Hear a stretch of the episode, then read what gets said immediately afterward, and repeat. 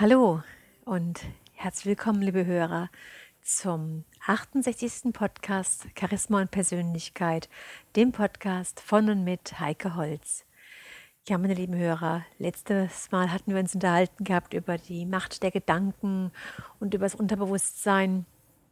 Und hier möchte ich die Gedanken noch ein bisschen weiterführen und sie noch mit etwas tieferen Hintergründen vertraut machen. Nikolaus Enkelmann sagt so schön, Ihr Unterbewusstsein ist die Baustelle des Lebens und der Arbeitsraum der Seele. Und genau darüber möchten wir uns heute unterhalten.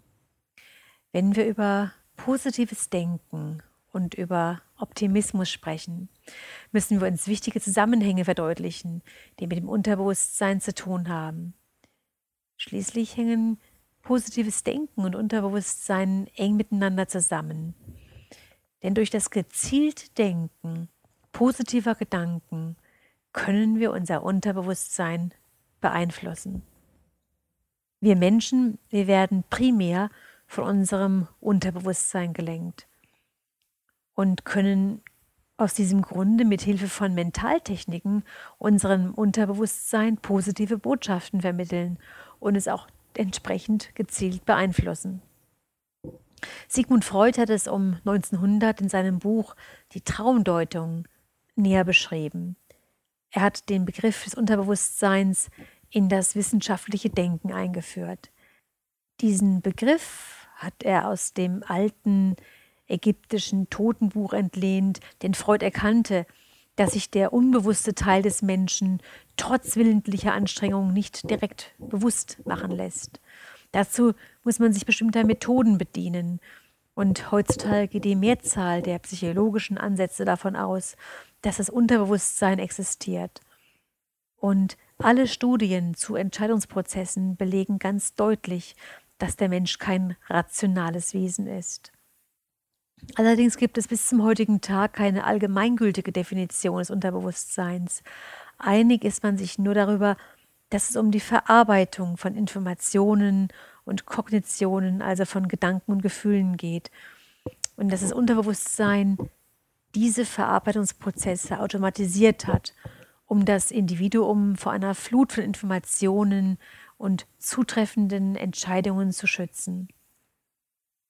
Das Unterbewusstsein steuert unzählige Handlungen und entspricht wohl am ehesten dem, was man unter künstlicher Intelligenz versteht denn es entwickelt sich ständig weiter, lernt dazu, passt sich an und findet neue Lösungen. Wir wissen, dass wir ein aktives Bewusstsein und ein Unterbewusstsein haben, also zwei unterschiedliche Bewusstseinsebenen.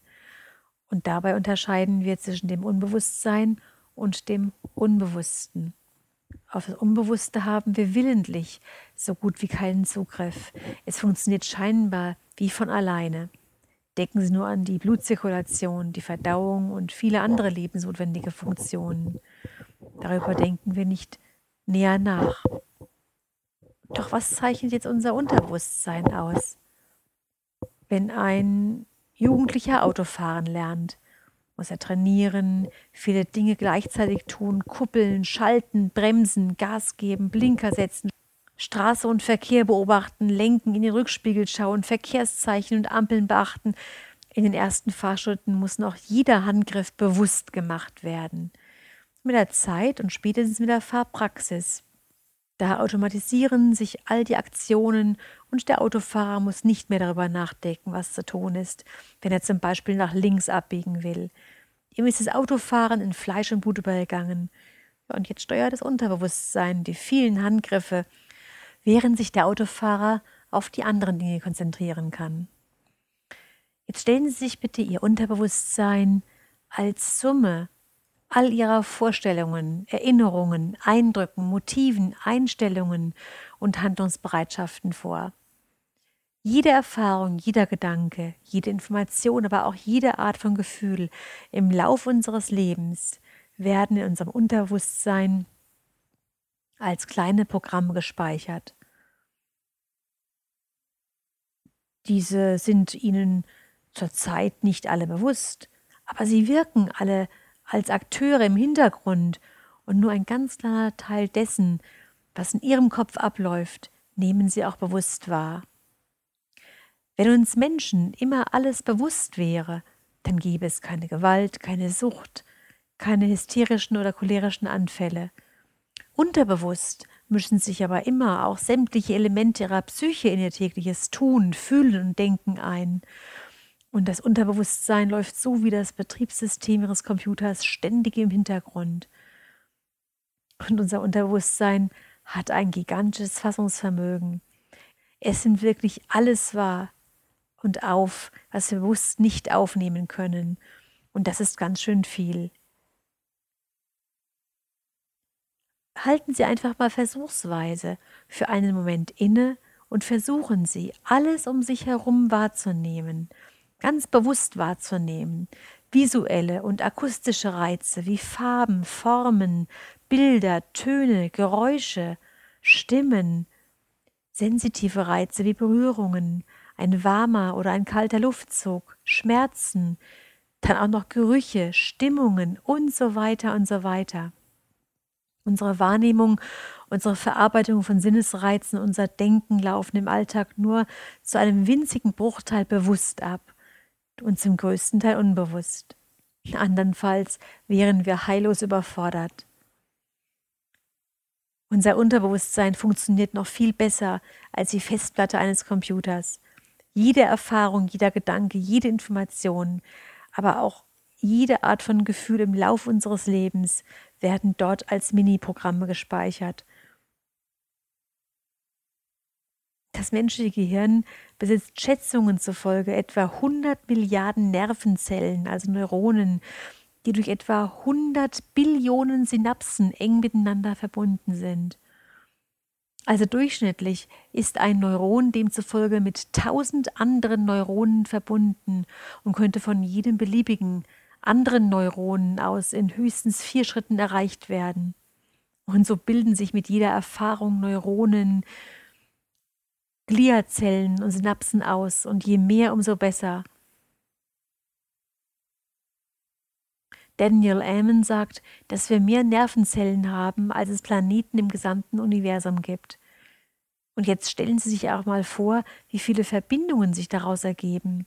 Unvorstellbar sogar Empfindungen, die wir nicht beachten und Worte, die wir gar nicht bewusst hören, hinterlassen in unserem Unterbewusstsein ihre Spuren. Und insbesondere die Erfahrungen, die wir im Lauf unseres Lebens gemacht haben und in unserem Unterbewusstsein gespeichert haben, spielen eine enorm wichtige Rolle. Auf Grundlage dieses Erfahrungsschatzes wird eine aktuelle Situation im Nu von unserem Unterbewusstsein gefiltert, strukturiert und bewertet. Also so funktioniert unsere interne Datenverarbeitung. Und gerade weil unser Unterbewusstsein alles speichert, weiß es viel, viel mehr, als wir aufgrund unseres bewussten Denkens wissen. Unser Leben wird in unserem Unterbewusstsein gestaltet. Dort entscheidet sich, ob wir glücklich sind oder unglücklich, Sieger oder Verlierer sind, ob wir gesund sind oder kränkeln. Unser Habitus, unsere Gefühle, Einstellungen und intellektuellen Fähigkeiten, also alles steckt in unserem Unterbewusstsein und wird von dort aus gelenkt. Meine lieben Hörer, Sie merken, dass unser Unterbewusstsein eine enorme Macht und einen enormen Einfluss auf uns und unser Leben haben insbesondere auf unsere Erwartungen, auf unsere Verhaltensweise und Reaktionen, auf unsere Einstellungen und Überzeugungen, auf unsere Wahrnehmung, auf die Bedeutung, die wir den Dingen geben, die geschehen, auf unsere Gesundheit und unser Wohlbefinden, auf unsere Vorlieben, auf unsere Leistungsfähigkeit, auf unsere ganz persönlichen Erfolge, ja und auf unsere Lebensbedingungen. Ja, und wie ich beim letzten Podcast schon gesagt habe, wenn Sie nicht selbst Einfluss auf Ihr Unterbewusstsein, Ihr inneres Programm nehmen, dann tun es andere. Dazu gehört natürlich auch, wenn Sie sich negative Äußerungen Ihrer Mitmenschen anhören. Sagt Ihr Chef beispielsweise dauernd zu Ihnen, da brauchen Sie sich nicht zu bemühen, das klappt ja eh nicht. Oder wenn Sie von Ihrem Partner zu Hause immer hören, du bist immer so müde und abgespannt, dann brauchen Sie sich nicht wundern, dass Sie auf keinen grünen Zweig kommen, beruflich und privat. Schlimmer noch, wenn Sie sich selbst diese Dinge einreden, dann haben wir hier diese berühmte, selbsterfüllende Prophezeiung. Wenn Sie die Aussagen anderer Menschen einfach aufnehmen, ohne ihnen in Gedanken etwas entgegenzusetzen, dann wirken diese wie Programmierungen. Und ihr Unterbewusstsein tut das, was ihm gesagt wird, ohne zu fragen, von wem sie die Anordnungen bekommen. Es ist lediglich das ausführende Organ. Und je mehr sie einen Menschen schätzen oder respektieren, umso größer ist dessen Einfluss auf ihr Unterbewusstsein. Auch der Bekanntheitsgrad oder der soziale Status eines Menschen verleihen seinen Worten mehr Gewicht. Ja, und daher ist es auch ein Unterschied, ob Ihnen ein renommierter Arzt einen Tipp gibt oder ein Bettler auf der Straße. Das ist natürlich auch ein Teil der positiven Menschenführung, um die Fähigkeit, Menschen zu leiten und in eine bestimmte Richtung zu führen. Dieses Wissen darum kann in unendlich vielen Bereichen des Lebens genutzt werden, in der Erziehung, in der Schule, beim Verkauf, beim Führen von Mitarbeitern, in der Medizin. Doch leider werden natürlich diese Möglichkeiten auch häufig missbraucht. Ob ein Schüler von selbst auf die Idee kommt, keine Zukunft zu haben, oder der Lehrer ihm dies einredet, dass er vielleicht in einem oder anderen Fach nicht begabt ist, sobald sich dies im Unterbewusstsein festsetzt, beginnt ein verhängnisvoller Prozess. Und daher sollten wir ganz sachlich prüfen, was wir uns und anderen einreden und besonders darauf achten, dass wir für uns und unsere Kinder gute Lehrer finden, denn diese haben einen nicht zu unterschätzenden Einfluss. Ja, was ich auch schon im letzten Podcast erwähnt habe, dass unser Unterbewusstsein ohne Pause aktiv ist. Es arbeitet immer, auch wenn wir uns dessen gar nicht bewusst sind. Sogar wenn Sie vor dem Fernseher einschlafen, ist Ihr Unterbewusstsein aufnahmefähig und somit beeinflussbar. Sie werden beeinflusst, ob es Ihnen gefällt oder nicht. Fernsehen, Internet, Zeitungen, Nachrichten, Erlebnisse anderer Menschen, Gespräche und vieles mehr wirken immer und immer wieder und ständig auf unser Unterbewusstsein. Entscheiden Sie also ganz bewusst mit Hilfe Ihres Verstandes, was Sie denken, was in Ihrem Unterbewusstsein speichern welche Gedanken sie ablehnen, mit welchen Gedanken sie sich gar nicht näher beschäftigen möchten.